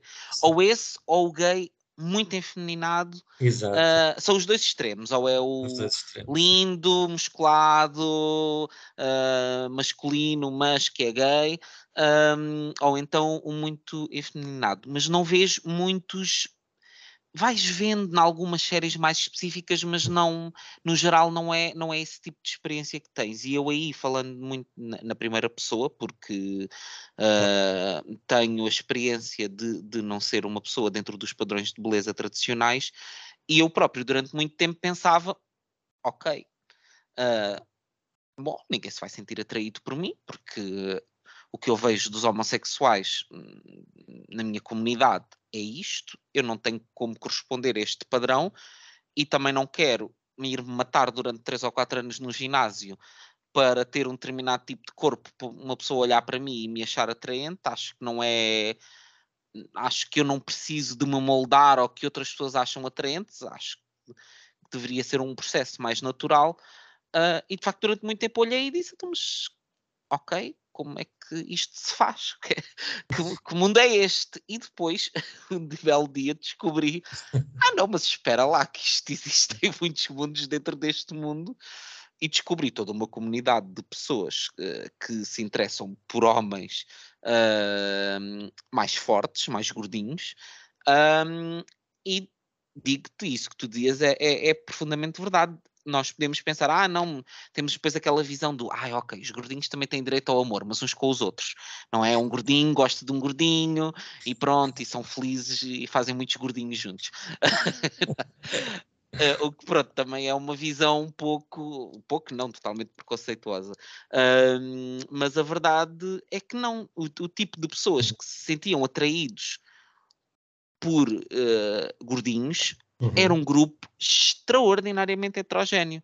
Sim, Desde sim, rapazes sim. muito efeminados, rapazes muito masculinos, uhum. bears que não são bears, que são rapazes de 20 e tal anos, que têm todo um estilo de, de galã de cinema e que depois gostam, hum, aquilo que os atrai mesmo é, é, um gordinho, e portanto existe todo um mundo de experiências para além daquilo que, que ele aqui nos relata. Um, e, e, que é extensível também ao mundo uh, das mulheres heterossexuais. Claro. penso, penso, em algumas atrizes que, tipo a Julia Roberts, o marido dela não é de todo uma pessoa estilo modelo, não é? E ela é lindíssima, dentro dos padrões contemporâneos de beleza. Há, há, há aquele caso de, do Woody Allen, por exemplo, ele não é que sempre teve namoradas bonitas também. Uhum. Uh, e acho que isso é extensível à, enfim, à humanidade no geral. Mas olha, eu acho que também um, há uma, há uma uma baixa autoestima no geral dos, dos homossexuais durante uma fase da sua vida, independentemente de, da forma do corpo que eles têm. Uhum. Eu, tenho, eu tenho, tenho amigos lindíssimos que são, que estão, que são aquela, aquela figura que uma pessoa vê nas, nas, revistas e que têm uma autoestima no chão, não é? Porque dizem que, que os rapazes estão com eles, mas que depois não querem mais nada e querem. E, e, e estão obcecados com a figura deles e que depois não querem saber sobre eles, o que é que eles gostam de ler, o que é que eles gostam de fazer, não querem, que estão obcecados com aquela figura. E pronto, é, da minha parte também, enquanto um, enquanto fui adolescente, não, era um adolescente também muito, muito, muito magro, era, eu era, era esquelético, até deixei de ir para a tropa porque, porque tinha, pela, pela minha estrutura, não é? Um, também vivia, vivia mal, com baixa autoestima. E não foi por, depois, foi a partir aí dos 20 e poucos que eu comecei a, a, a ficar com outra forma corporal, mas não foi por isso que a minha autoestima mudou, não é? Porque acho que é uma coisa muito mais muito mais enterrada, que está muito mais dentro de nós do que, do que a forma física Uh, é, pronto, é claro que ajudou não a ouvir algumas coisas, mas no fundo eu continuava a ser aquele rapazinho uhum. uh, sem saber uh, se os outros gostavam dele e, e, e, com imensas dúvidas sobre si próprio e sobre o seu lugar no mundo. Uhum. E, e, pronto, enfim, isso é um trabalho que temos todos Sim. que fazer, homossexuais, Sim. heterossexuais, temos todos que, que fazer. Mas essa é uma experiência muito recorrente mesmo. Imagina pessoas que perdem muito peso uhum. uh, e que ficam vá, fits, uh, há muito o síndrome do, do, do ex-gordinho, não é? Do tu, na tua cabeça, tu ainda és aquela pessoa gordinha Sim, claro. um, e com tudo aquilo que tu sentias naquele momento, e isso acaba por se transpor às pessoas porque as pessoas habituam-se a ter mecanismos de defesa para a sua falta de, de autoestima e não é quando a tua imagem muda isso não quer dizer que os teus mecanismos vão à claro. vida, porque eles, pronto, eles existem porque tiveram que ser bem trabalhados e tu depois não abres mão deles muito facilmente, não é? Isso, e, e depois, uh, não sei se por acaso não me lembro se, se Luís Alegre fala aqui no, sobre isso, mas isso depois dá origem também, e particularmente nos homossexuais, a uma série de comportamentos uh, muito perigosos e que envolvem sexo e drogas e, uhum. e a entrega a auto-entrega ao primeiro que aparece, aquelas relações Sim. muito obsessivas, por exemplo, isso, isso acredito eu que está, está tudo relacionado com a, com a baixa autoestima que muitos, que muitos homossexuais têm. E nesse sentido, este livro é engraçado, porque vem. Sim, vem porque vem dar uma imagem muito é, cor-de-rosa. É a salvação da humanidade, não é? e, Pronto, olha. Ao menos alguém que pense isso, não é? Exatamente. Já diz o outro, se não fomos nós a gostar de nós, quem gostará, Exato, é? Exatamente. É engraçado, uh, quando, quando nós mostramos este livro numas stories, um, o Lugero fez uma, umas piadas, aquelas aquelas coisas que eu de vez em quando, e depois recebemos uma reação inflamada de uma pessoa que hum. não compreendia como é que o Rogério podia ter dito aquilo sobre os heterossexuais e, e, e tal, e que a homossexualidade que era tão boa como as outras identidades e que não tinha que se sobrepor, mas não é nada, não é sobre isto que este livro é, não é? Atenção, não é sobre, não é sobre hum, não é sobre não gostar de heterossexuais que este livro é, não tem nada, eu acho que não tem nada a ver com isso. Eu acho que eh, pronto, é como, como o título diz um elogio da homossexualidade, mas não, não é uma não é um combate à heterossexualidade, mas eu não interpretei muito Sim, assim. Sim, não, eu como combate não diria, mas acho que há ali uma certa forma de olhar para a heterossexualidade que eu achei um bocadinho redutora. é isso, também, isso também achei. achei. Também o achei para a homossexualidade. Sim, assim. também para a homossexualidade, é verdade, mas eu acho que se calhar de forma mais, mais pesada para, para a heterossexualidade. Acho que a maneira como ele retrata a heterossexualidade parece que é um bocado. Um, uma desgraça que se abateu sobre as pessoas. É uma desgraça, não parece que, que, que ninguém desfruta de ser aquilo, que as pessoas aceitam ser aquilo e que vivem, vivem sem questionar e que vivem quase de uma forma um bocado aliada a sua sexualidade e eu acho que não é uma maneira justa de retratar. Uh, mas sim, não acho, não vejo aqui um combate, não é, não é, acho que ele depois no final até pergunta, no, até no final faz a brincadeira de de que a heterossexualidade está em vias de extinção. Uh, pronto, obviamente é uma brincadeira, não é? Obviamente que a heterossexualidade não, não está em vias de extinção, mesmo porque não há heterossexuais a converterem-se em homossexuais. O que havia era pessoas que eram homossexuais em segredo e com o passar dos tempos dizem: epá, espera lá que eu já não, já não preciso de viver em segredo. Sim, sim, sim. E aliás, eu acho que cada vez mais, com a questão da fluidez que, que, que se vive, isto só vem provar mais do que esta visão entre homossexuais e heterossexuais e, e, e, mesmo bissexuais, que se calhar funcionam muito mais a teoria do Kinsey, não é? De Exato. nós vivermos num uhum. contínuo de sexualidade, se bem que eu devo dizer que eu acho que sou o nível máximo, porque o meu nível de interesse por mulheres a nível sexual, adoro-as como amigas, adoro, sou fã, uh, estamos aí nessa luta, mas sexualmente o meu interesse por mulheres é uh, nulo. Não, nulo. Não, não negues à partida uma ciência que não conheces. Opa, não, não, não. Isto era, era uma taróloga, não é? Era, era. Era qualquer coisa. La, lameiras, eh, era. Não sei se apareceu Alcino na... Lameiras, não era?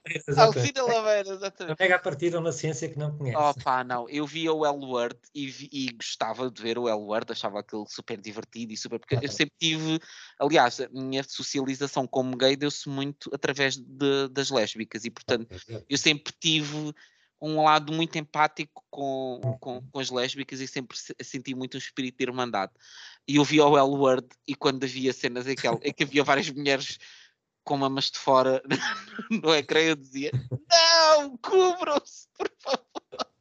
E atenção, eu não sou uma pessoa propriamente também púdica, mas aquilo era too much para mim. Era, era muito seio no ecrã e, e pronto. E nunca senti ser relação ao corpo masculino. Sabes bem o teu lugar na escala do. Eu sei o meu lugar, eu sempre disse: não, eu claramente sou um, sou um puro. mas pronto este, em termos de balanço, eu da minha parte, o que diria sobre este livro é que hum, não posso dizer que tenha adorado, uh, mas acho que é uma leitura interessante na perspectiva em que nos faz refletir sobre várias coisas.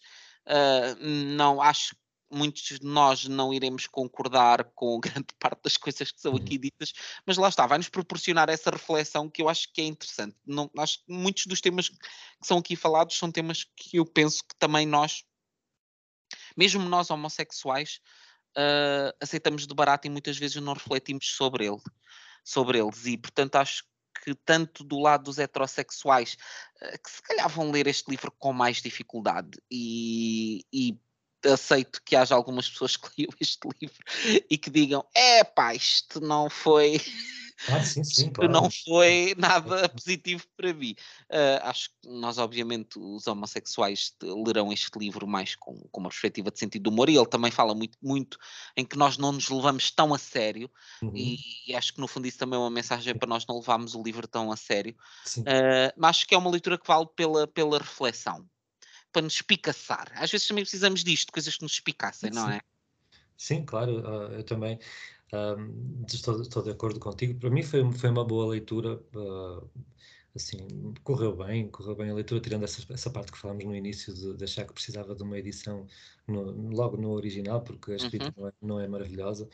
Uh, pelo menos para mim não foi, Uhum. mas eu acho que aqui ele fala de pontos muito interessantes para nós pensarmos melhor. Fala, por exemplo, eu terminei de ler um livro sobre a Segunda Guerra Mundial, o HHHH, que é sobre, Uhum.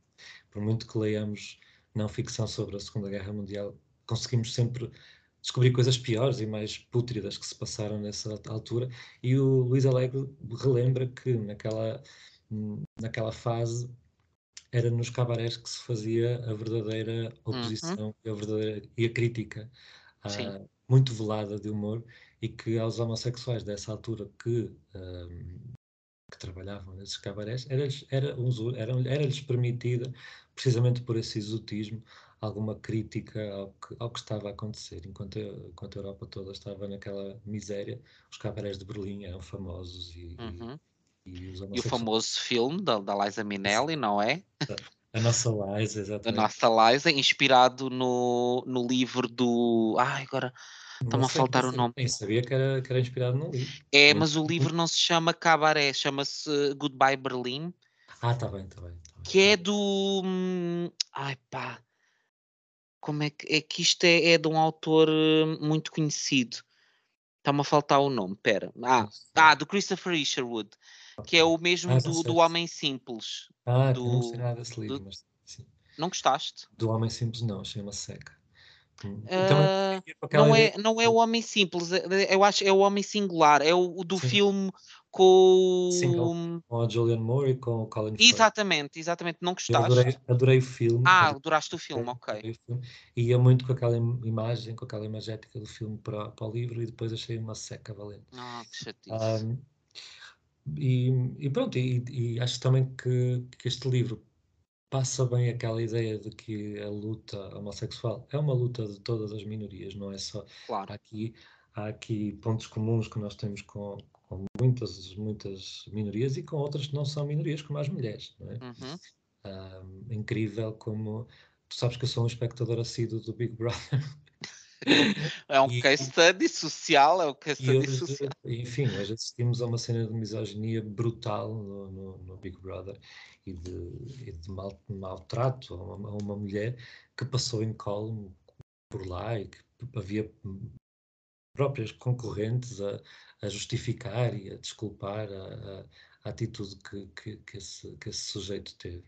Portanto, estes são assuntos que ah, estão muito vivos, não é?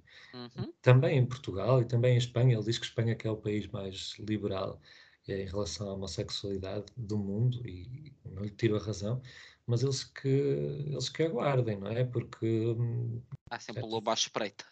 as, as, as, as Melonies da vida andam por aí e não tardarão aqui a chegar aos nossos irmãos e tudo, esta luta não acaba, não é? É uma, uma coisa a fazer sempre. E, É sempre bom estar alerta, sempre com o Yeah. olhinho aberto, porque quando nós isso, achamos que está tudo garantido, os direitos, Exatamente. os di- aquela coisa dos direitos adquiridos são adquiridos até que nos tirem. não é? Vimos com os Estados Unidos, com o aborto e com e já Exatamente. na própria Itália que querem, querem dar personalidade jurídica ao, ao momento da concepção, não Ao é? embrião? Ok. Ao embrião, no momento da concepção. Fogo. Eh, Saíram muito atrás. eu não sei se vai para a frente, mas bom, há uma proposta de lei nesse sentido por parte de- das pessoas que lá estão agora.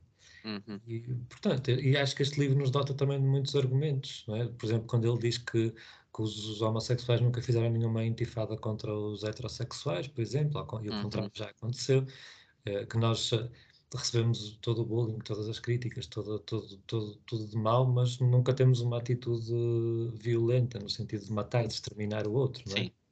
Uh, vamos muito lá pela, pelas palavras. Uhum. Eu acho que nós até uh, aí até uh, sinto que na, na comunidade às vezes há até uma atitude às vezes mais combativa dentro da própria comunidade do que para fora. Sim, sim. e isso é uma coisa que, que eu acho que continua a ser um um problema da, da comunidade queer no, no geral, que é uh, uma certa falta de espírito de, de união uh, e uma um estarmos muito à espera que os outros cometam um erro muitas vezes para apontarmos o, o dedo e estarmos muitas vezes em discussões teóricas uns com os outros Uh, muito a dizer, não, mas não devias dizer isto, não, mas não devias dizer aquilo, sim, sim. porque quando estás a dizer isso, isso no fundo é uma homofobia internalizada. Uh, acho que há muitas que nos perdemos muitas vezes dentro da comunidade uh, a lutar uns contra os outros.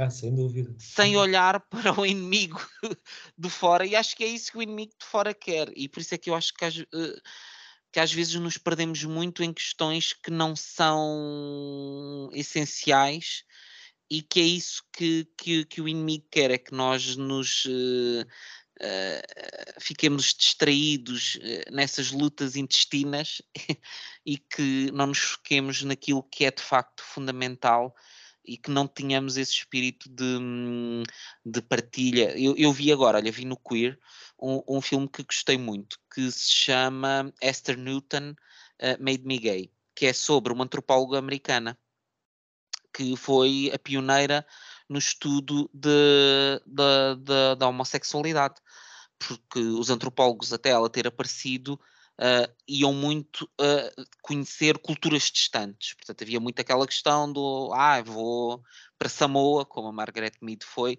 vou conhecer esta comunidade, esta cultura totalmente diferente. E ela disse: não, nós não precisamos de ir para fora para conhecer uma, uma cultura diferente, nós claro. dentro do nosso país temos outras culturas. Então ela, o, a tese dela foi feita com uh, female impersonation, portanto, com, com drag queens, ela observou, estudou aquilo em termos de performativos e, e uh, as várias questões uh, culturais específicas daquele meio, a questão da identidade de género. Então, o estudo dela foi feito nesse sentido. E quando apresentaram este, vídeo, este filme cá, no, no Queer Lisboa, e que também vai, dar no, também vai passar no Queer Porto um, falaram de quando apresentaram disseram ah este filme tem mensagens muito interessantes sobre um, a importância de uh, nos aceitarmos uns aos outros dentro da comunidade e de nos unirmos mais. E de facto achei que o vídeo era muito interessante porque uh, passava o caminho dela por várias décadas em que ela veio pá, desde os anos 60, em que havia uma cultura muito uh, na comunidade lésbica, sobretudo de uh, o que ela chamava os butts e as fem, que eram as mulheres que eram muito masculinizadas e que se vestiam mesmo com fatos, e as fem, que eram as mulheres uhum. hiperfemininas. E quando chegaste ali aos anos 70 e 80, isso se tornou num mega tabu, porque à, medida que também os movimentos feministas, e ele aqui também é muito crítico, é, é, defende muito os direitos da mulher aqui no livro, mas é um bocadinho crítico, um bocadinho, não, bastante crítico de alguns movimentos feministas mais radicais que acabam por uhum. perder ali um bocadinho às vezes o, o norte. E ali uh, no filme também a questão da dos movimentos feministas entraram porque a partir de certa altura disseram não, porque os Butch e as Fem são uma representação, uma reprodução daquilo que é uma relação heterossexual uh, e, portanto, nós temos que expurgar isso completamente da nossa cultura, nós não temos que nos comportar assim. E de repente ela viu-se com aquele paradigma do então, mas eu sinto-me bem, a minha expressão identitária, eu gosto de ser uma mulher realçando os aspectos masculinos da minha identidade. Porque porque raios é que eu agora não me posso exprimir desta maneira? Mas porque é que alguém, isto é, uma, isto é cultura queer, porque é uma cultura feita por queers, porque é que nós estamos a tentar tirar estes elementos culturais criados por nós, com base em pressupostos que não fazem sentido, em nome de quê? E acho que muitas vezes a mensagem que eu tirei dali é essa, que nós uh, vamos muito em ondas, às vezes ideológicas, um bocado vazias, e muito numa tentativa de simplificar o mundo e de meter as coisas no preto, no preto e branco, não é? Certo, errado, podes, não podes. Sim. E que isso não é produtivo para, para, nenhum, para nenhum de nós. Um, e que é, para mim, cada vez mais barreiras a derrubar e aceitar cada vez mais o individualismo das pessoas e, e, aceitarmos que às vezes certas questões que não nos parecem imediatas possam ser feitas. Sim, certo, concordo novamente com tudo o que disseste e, e só acrescento que, ah, tal como todas as outras comunidades, a comunidade da homossexual é feita por pessoas, que, claro. cada uma diferente da outra e nós sabemos não é, que onde, onde existem pessoas existe, existe atrito, não só... Botei no Bookstagram. Era exatamente, era isso que eu queria dizer. Eu lembro-me da, lembro da, da live com o Walter Guman, quando, quando eu lhe perguntei se os escritores eram todos amigos, e ele, não, odiamos-nos todos uns aos outros. E, e enfim, e, uh, existe, existem, obviamente, existem coisas em comum, mas uh, existem universos a separar as pessoas e que muitas vezes obviamente entram, entram em conflito. Se nós temos o, o Bookstagram, que, é, que supostamente que é algo tão anódino como um livro, não é? Uhum. Uh, tão, ou melhor, no sentido de que uh, não, não, não, não deveria causar uh, discussões tão inflamadas e tão acesas, se nós aí também existem os atritos que existem, imaginemos então quando estamos a falar sobre conquistar direitos cívicos e, sim, sim, sim. e, e não é por se bem que as discussões no Bookstagram não têm essencialmente a ver com livros, muitas sim, delas sim, sim. têm a ver com outras coisas. Mas pronto. Mas olha que há pessoas que se chateiam muito. Se chateiam por causa de livros, é verdade, sim, é sim. Verdade, é verdade, tem grandes e por gostarem muito de um autor e depois. É verdade, é verdade. Eu estou à espera de quando é que me vai cair na cabeça o livro da Colin Hoover. quando é que eu vou ser cancelado internacionalmente? Não vai, não vai. Vamos acreditar que não. Sim. E pronto, acho que hum, foi a conversa possível. Não, acho que foi uma conversa muito interessante sobre este livro, uh, modéstia à parte para nós os dois. Uh, mas acho que, que, que, abordámos aqui pontos que, de reflexão interessantes e de certeza que quem, mesmo não tenha lido o, livro e que vá depois desta nossa conversa uh, lê-lo, que certamente vai aqui encontrar uh, pontos interessantes e fazer a sua própria reflexão sobre as nossas reflexões de livro. Um, Heterossexuais leiam um livro que eu acho que ele é mais para vocês até Mas leiam com o espírito aberto e não se sentem, não, não fiquem ofendidos, tenham calma, vá, tenham calma, não. É brincadeira. É, brincadeira. é uma brincadeira. Vejam como, como livro com sentido de humor, vá. É não... É, exatamente não, não levem isto demasiado a sério. Um, comentar que uh, em novembro eu voltarei uh, para um episódio, desta vez com a Silvéria, uh, em que vamos falar sobre a biografia da Agostina, escrita pela Isabel Rio Novo. Portanto, esse será o livro de, de novembro, que estará dentro do, do âmbito do dentro do âmbito, pela redundância, será no âmbito do novembro biográfico. Novembro biográfico, já tenho ali uma surpresinha para novembro Tens biográfico. uma surpresa? Ah, que bom. Uh, pronto. de leitura.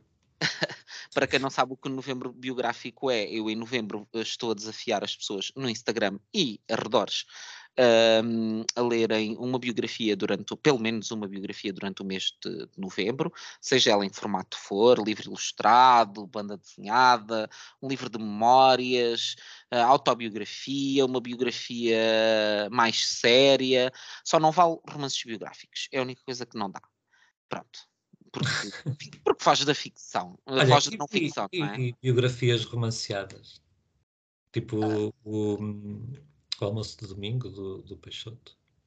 Uh, não era bem o âmbito, não era, não, não é porque, opa, porque entra no âmbito da ficção e okay, eu, okay. a ideia original aqui mais era focar um âmbito de não ficção, mesmo que possa ser explorado de diferentes formas, em diferentes formatos.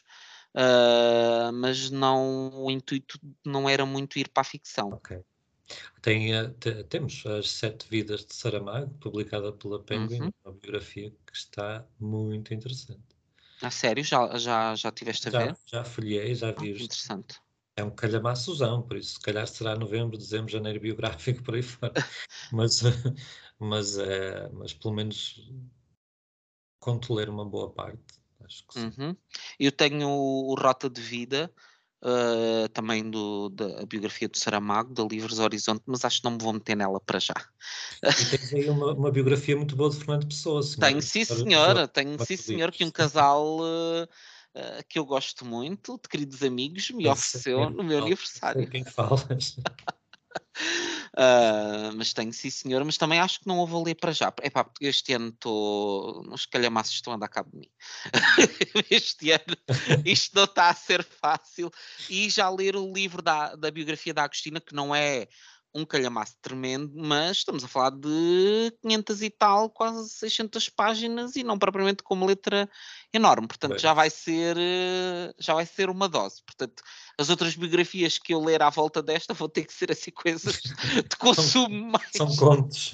São Não, contos. não, contos não digo, mas tenho uma ilustrada, Olha, por são- exemplo, São vidas de pessoas muito desinteressantes. muito interessantes. Não, mas tenho, tenho uma ilustrada. Queria ver se arranjava alguma banda desenhada e talvez vá ler uma biografia de histórica de um rei de Portugal. Ah, Talvez. muito bem, muito bem, muito bem. que eu ando aos anos que ando com, com imensa vontade de voltar às biografias de reis e, Tu gostas?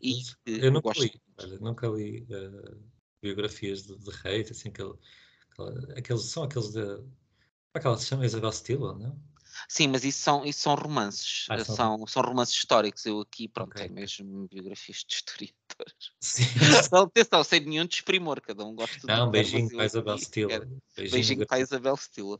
Ah, não, mas eu, eu tenho destas contradições, não é? Que eu sou um homem de esquerda, um, um democrata empedernido, mas que olha para o âmbito monárquico com uma visão muito. Eu acho que é o meu lado de diva gay, não é?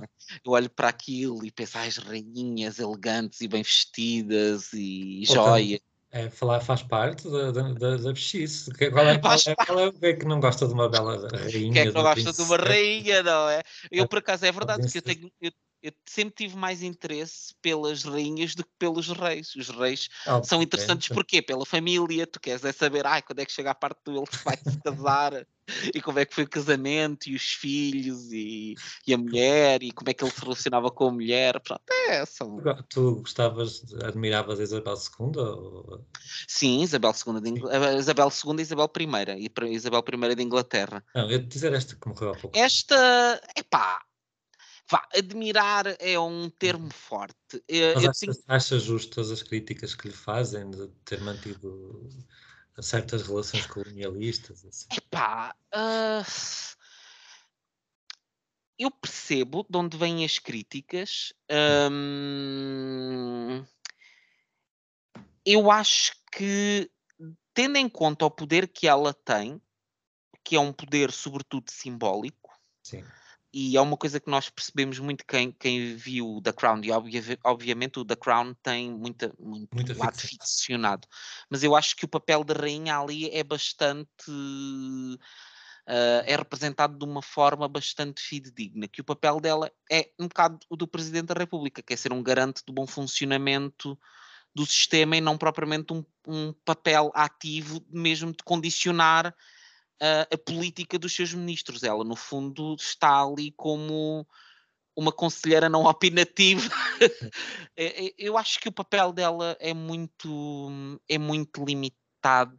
Aquilo que ela poderia ter feito parece muito, muito, muito limitado. Não acho que aquela visão de que ah, ela foi uma pessoa que foi responsável por genocídios, não sei do que é que essas pessoas estão a falar, não acho que isso pode-me estar a escapar algum episódio histórico Sim.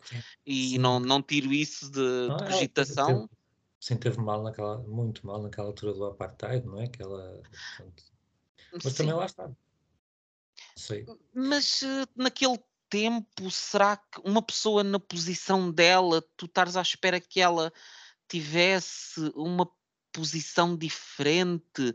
Porque não, não havia propriamente, e tu também percebes isso no The Crown, a preparação que eles têm, especialmente no caso dela, que o pai dela nem era para ser rei. Portanto, a educação dela para ser rainha, e estamos a falar de educação formal, foi uma educação muito condicionada. Ela teve uma educação que era a educação típica para mulheres, que era, ah, o que é que faz de ti uma boa esposa?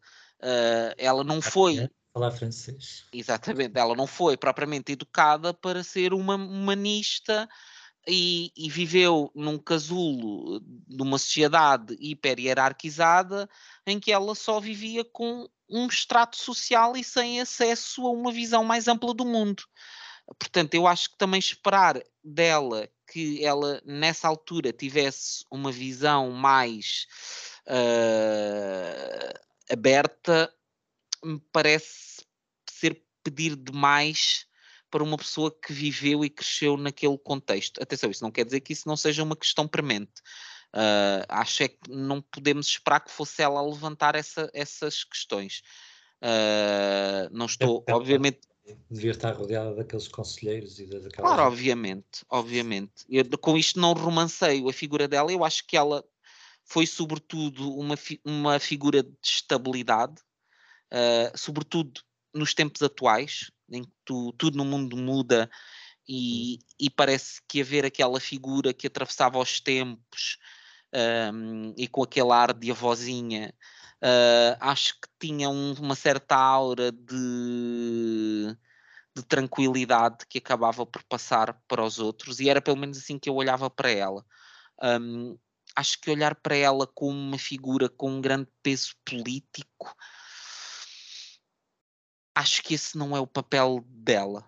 Isso não quer dizer que ela não pudesse ter tido, e ela, mas ela até teve mesmo comportamentos feministas dentro daquilo que é os limites daquilo que ela poderia fazer. É, ela tem alguns episódios que são, que são marcantes nesse sentido, mas acho que não podemos esperar dela em determinados momentos históricos que ela pudesse ser uma pioneira em, em questões ativistas e de, de questões raciais e, e, atenção, eu não estou com isto a dizer que a atitude dela era correta, estou é a dizer que também não podemos tirar as pessoas do seu contexto histórico e social e, e esperar que elas sejam pessoas totalmente diferentes daquilo que são moldadas para ser. Uh, e portanto eu nesse nível tenho uma certa e atenção, estou a dizer isto, isto até com, com, com prejuízo para nós, porque, por exemplo, um dos casos que os homossexuais, eh, a homossexualidade foi penalizada nos Estados, não, nos Estados Unidos, na, no Reino Unido até anos 60, 70, penso eu. Seguramente uh, depois da Segunda Guerra. Sim, sim, temos o caso do, do Alan Turing, que, que, foi um caso, e ela era rainha nessa altura, portanto, uh, digo isto não, não só vivendo com as dores dos outros, mas vivendo com as nossas com coisas que nos afetam a nós mais diretamente, embora, como tu bem disseste, todos os atentados a direitos humanos devem uh, dizer respeito a todos os humanos e devemos nos importar com todos, mas para, isto também para as pessoas não pensarem, ah, sim, ele está a ter esta posição porque é por uma questão racial, uh, mas, for, ah, mas fosse com gays, aí já te preocupavas. não, não tem, não tem a ver com isso, acho que... Uh, tenho alguma tolerância para o contexto histórico das pessoas e acho que não devíamos tirar isso de todo de cima da mesa. Lá está, admiro-a, não diria que a admiro, mas era uma figura que, por essa questão de, da estabilidade uh, e, e, de, um, e da maneira como que eu acho que foi quase.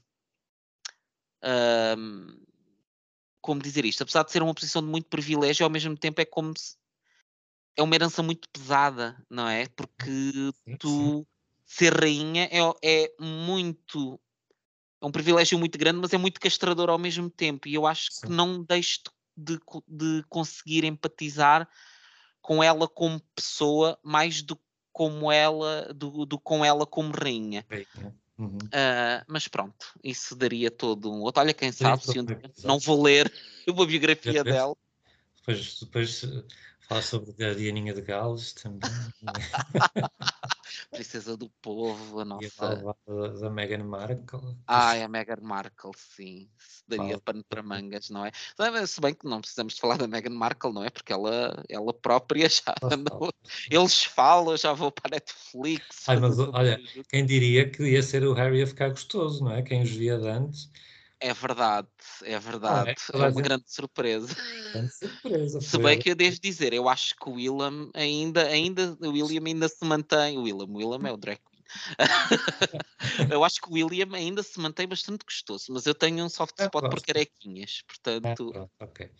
Não, eu, eu- observei a adolescência daqueles dois com grande espanto e depois, de- ah, como é que é? Ah, ah, floresceram, Desabrocharam. desabrocharam, exato. Aquela anedota do Herman, né? Que, enfim, não, acho que não vou contar.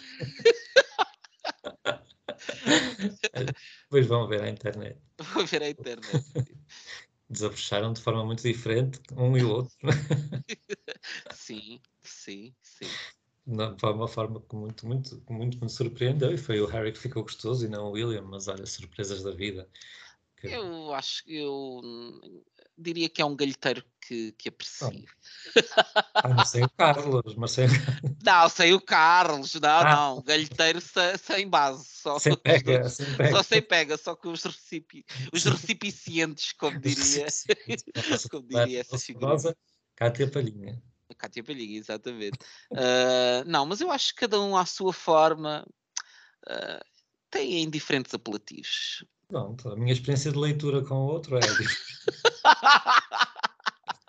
o outro era mais para um convívio social básico, não é? Pronto, sim, sim. Pronto, e lá está, uma conversa sobre um livro que se chama Elogio- da Homossexualidade só podia acabar con... connosco a galar homens, não é? É verdade, é verdade. Não, não é verdade. Podia acabar de muitas outras formas, vá.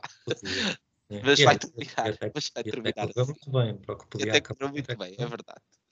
Correu sim, senhor. E pronto, então assim terminamos e cá vos encontro então no próximo episódio. Obrigado Obrigado eu. Muitos beijinhos e abraços. e boas leituras.